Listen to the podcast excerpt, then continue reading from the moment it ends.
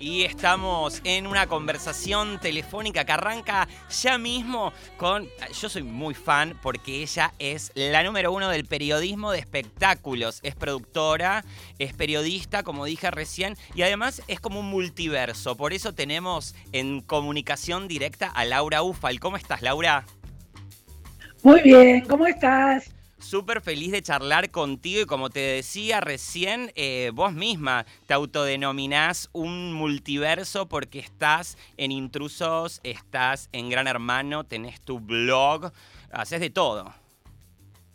Exactamente, sí, sí, sí. Soy un multiverso, estoy contenta con eso y me parece que en estos tiempos es lo que hay que hacer. Hace mucho que empecé eh, teniendo mi, mi página, mi blog en internet en el 2005 fui cambiando y hoy con laufal.com estoy muy contenta, trabajando mucho, así que como vos decís, en la tele, en radios, en, todas las redes, en todos lados. Me encanta, Laura. Además, yo siempre te cruzo en todos los estrenos teatrales. Realmente ves todo. Sos una de las pocas periodistas que ve todo y se informa. Y eso se nota cuando vas, viste, cuando vas hablando. Yo te pregunto, así también como, como periodista, ¿cómo haces para hacer tiempo y no perderte ni lo de Gran Hermano ni las plataformas? ¿Cómo te dividís? Mira, estoy muy atenta a todo. Voy, vengo, pero uno está siempre conectado y además cuando ya tenés un ejercicio de la profesión y un oficio, yo ya sé la ronda que hay que hacer como para estar informado de todo, ¿no? Qué este, ya uno tiene mucho, mucho, mucho oficio a esta altura del partido y con leer una línea ya te das cuenta que es mentira, que es verdad, quién inventa, que es noticia, que es fake Claro. hay mucho, mucho, muchos años encima. Hay mucho clickbait. Vos sos, como dijiste muy bien recién, para mí sos la inventora del gossip a través de eh, Internet. Tu blog eh, ha sido uno de los primeros y al día de hoy es una marca registrada. Laura, yo te quiero preguntar acerca de la televisión.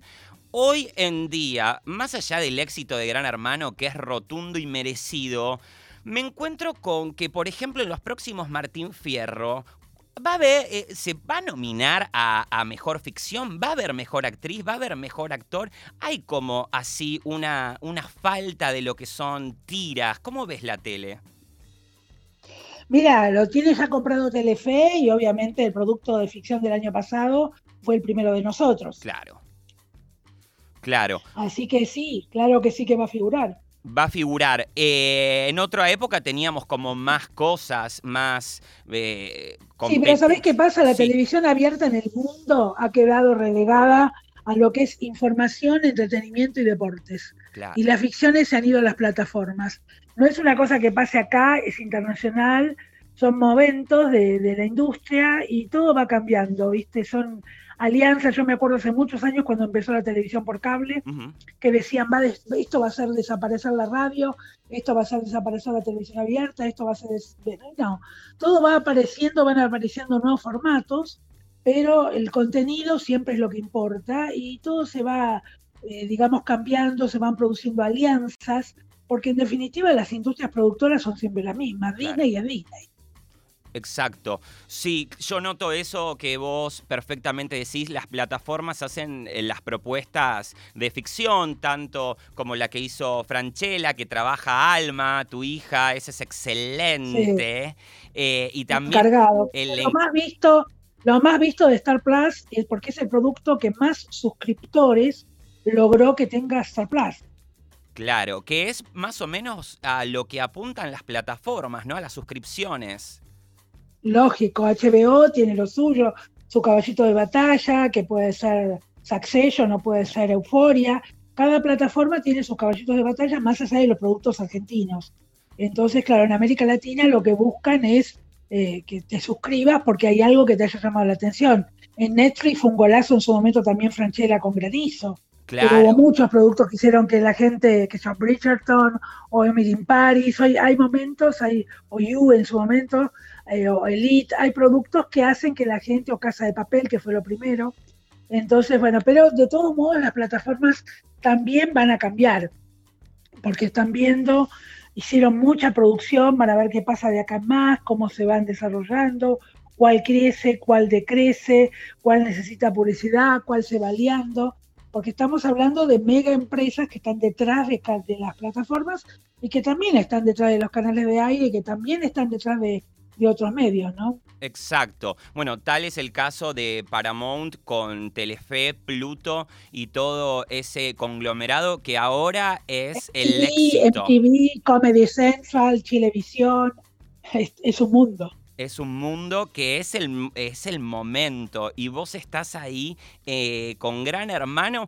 Vos sos casi una protagonista de la casa, Laura, porque todos los que seguimos el programa estamos muy atentos a tu visión y a también eh, tu crítica, porque vos sos bastante crítica también con lo que sucede adentro de la casa y eso es buenísimo de ver. Yo lo que te pregunto es ¿Qué notas de este gran hermano distinto a los otros que genera así tanto revuelo en el público?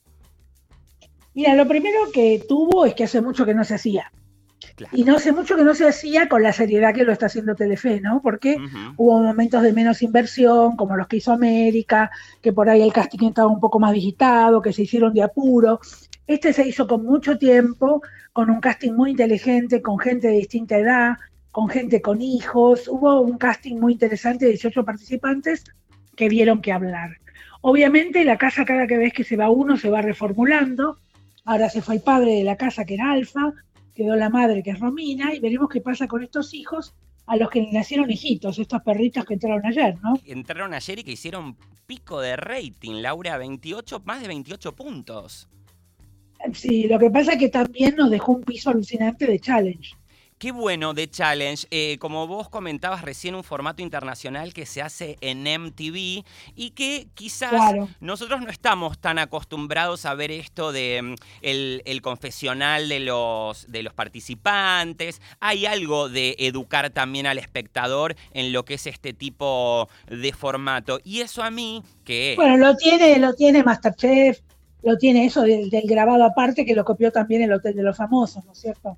Claro, sí, bueno, el hotel es un, es un terreno, copió lo que medio lo que pudo, me parece, eh, que de hecho justamente por ese motivo, no, sin meternos en alguna temática particular, creo que eso también es lo que no genera el vínculo con la gente, ver como esta especie de Frankenstein que no termina ni siquiera de ser kitsch o bizarro para que uno se termina de enganchar, me parece que hay una falta de seriedad. Y sí, no, sobre todo este segundo, porque el primero funcionó, la gente le gustó, no, no estaba Gran Hermano, no estaba el original, y la gente se enganchó. Esta vez imposible ponerlo frente a Gran Hermano. Un gran error, un gran error del canal, una lástima un gran error y justamente hablando de aciertos, uno de los aciertos que yo te digo que estoy esperando hace un montón es a Tab 2. Para mí la va a romper. Ah. Y yo sé que vos tenés alguna información, vos tenés toda la información, pero a ver si me podés tirar así algún datito o algún gossip de cuándo arranca, de cómo se viene eso. Mira, espero que sea a finales de marzo, porque se supone que el 20 de marzo termina Gran Hermano, así que espero que Suar programe para fin de marzo. Ahí ya va a estar enfrente Masterchef, con Anónimos, con Wanda, pero no creo que haga el rating que está haciendo Gran Hermano. El challenge también termina pronto porque son solamente 13 capítulos. Obviamente Telefe tiene mucho guardado.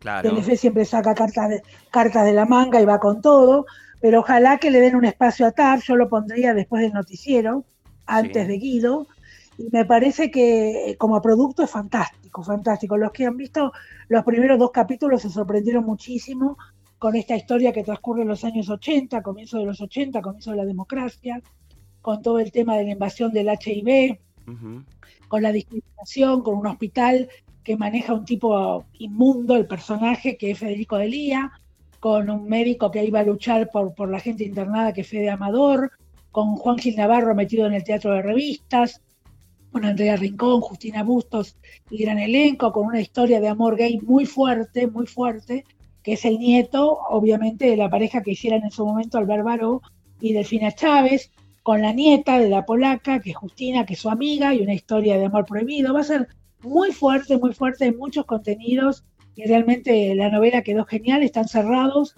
los 125 capítulos, así que ojalá que funcione. Me encanta y también algo que me gusta mucho a mí es que los capítulos estén cerrados, ¿viste? Porque hay veces que se toquetea tanto que incluso termina perdiendo la fidelidad del eh, espectador, no en todos los casos, a veces tener ahí como el vivo caliente sirve, pero en una novela es hermoso que vos veas que el hilo conductor se mantiene a lo largo de los capítulos. Pude ver un poquito la publicidad y la recreación de época es magnífica.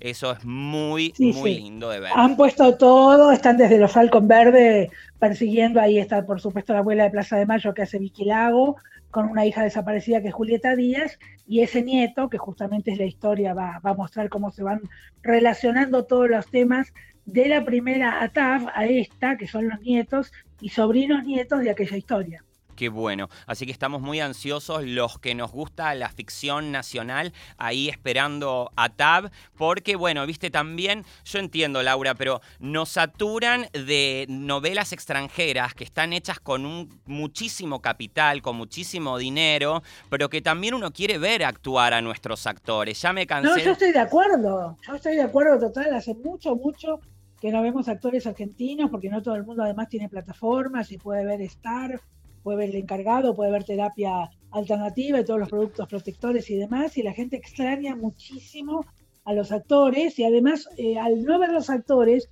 los actores alimentan a su vez el teatro, el cine, o sea, y hace falta que surjan nuevos nombres y nuevas figuras desde lo actoral. Yo también estoy desesperada por ver ficción argentina. Exacto. Me encanta todo lo que decís y charlar con vos porque realmente sos la que más sabes. No te quiero chupar las medias, Laura, pero la verdad es que sos la que más sabes. No, te agradezco.